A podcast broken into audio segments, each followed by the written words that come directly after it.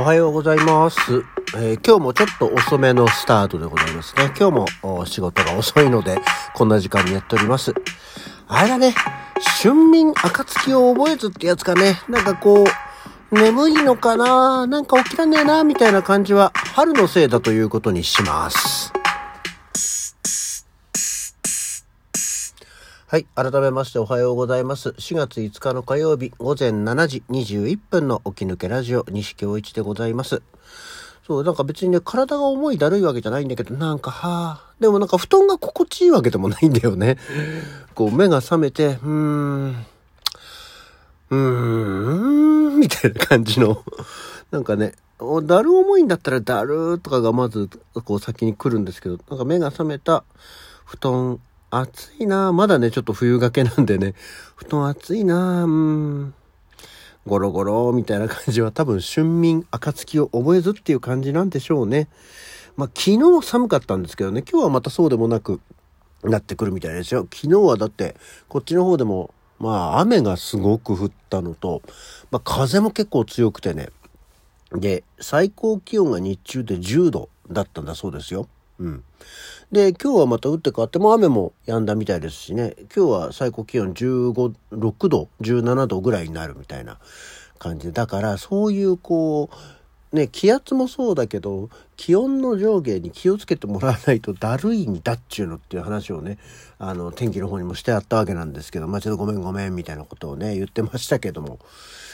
ほんとね、あの、そろそろ、でもなんか、雨降ったりなんだりはちょっとしばらくなさそうで安定した気候になりそうでございます。よかったよかったと思っておりますね。あそんなわけで今日はね、取り立てて、そんなわけで昨日はだってもう天気悪いし、はあみたいな感じだったんで、なんか昨日こんなことがあったよも特にはないんですけど。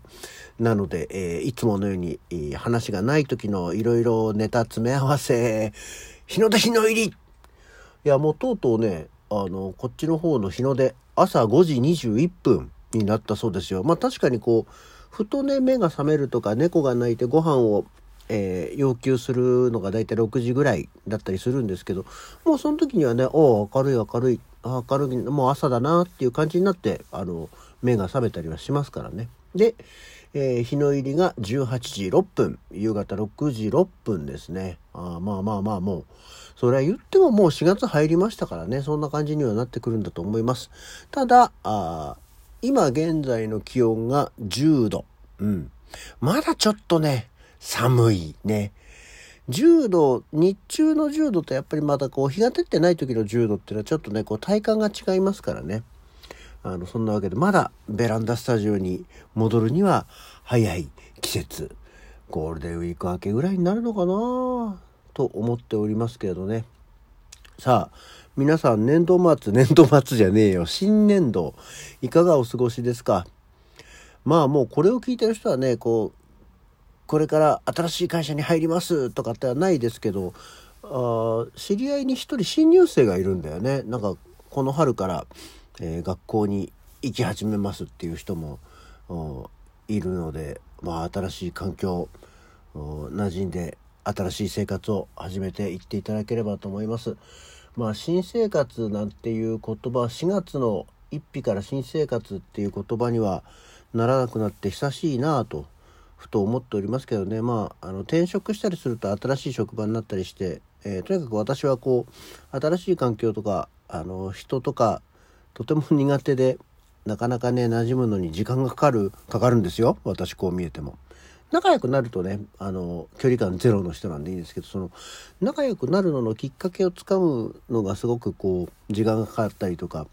うんよく分かんなかったりして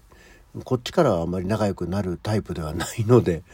えー向こうから仲良くしてくれると一気に仲良くなるんですけどねそういうのがなかなか難しいところではありますよ。あれね別には新しい人間関係なんか気づかなくていいやと常々思ってはいるのですけどもまあまあ新しい環境に行くと人間関係を築かなきゃいけなくなりますからね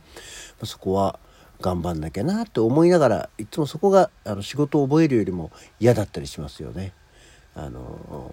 ね西さんってさみたいな話になるとああそうですねとかってなりがちですからね。はいそんなわけでですね、えーじゃあ早速行きましょう今日は何の日？4月5日、えー、二十四節気でいうところの生命だそうですよ。二十四節気って何して24も区切りがあるので中には知らないものもあります。知らないものの一つで生命です。なんか陰陽師的なものなのかなと 思っちゃうんですけどそんなことではなくてですね、えー、春分っていうのと国雨っていうのの間にあるんだそうですよ。草や木水などが清く明らかであり東南風の心地よい季節という意味で生命とされる正常明潔の略でもある全てのものが清々しく明るく美しい頃とされさまざまな花が咲き乱れ各地でお花見シーズンを迎えるっていうのが生命なんだそうですよ。まあ、大あのね二十四節気ってのはこう別に暦っていうよりは季節のものなんで大体このぐらいっていうところで、えー、今ではね太陽王経っていうのかな？太陽の木の経路の経が15度の時なんですって、えー、細かくちゃんとやってんだねっていうところですけど。今日は生命まあ生命にふさわしい日になるんじゃないかな。まだちょっとでも明るくはなってますけど今日日は出てないんでね。あんまりちょっと明るく清らかな感じではないかもしれないですけども今日は二十四節気のところの生命なんだそうです。これはねあのへえっていうところぐらいのもんです。大体二十四節気をさ全部言えったって多分全くわからないよね半分わかるのかな？あのああ聞いたことあるっていうレベルの言葉でしか知らなかったりはするよねだって春分の日はまあ知ってるとしてもあの今今日の生命も知らないしあの次の国雨あのね穀物の穀に雨と書いて国雨ですけど国雨っていうのもああ聞いたことあるし見たことあるけどあんまりよく知らないしねあんまりその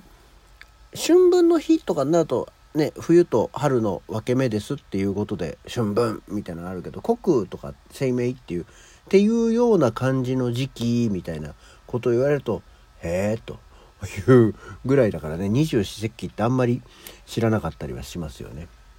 でもう一つ今度は語呂合わせ、え4月5日は横丁の日だそうですよ。まあ45横丁と読むから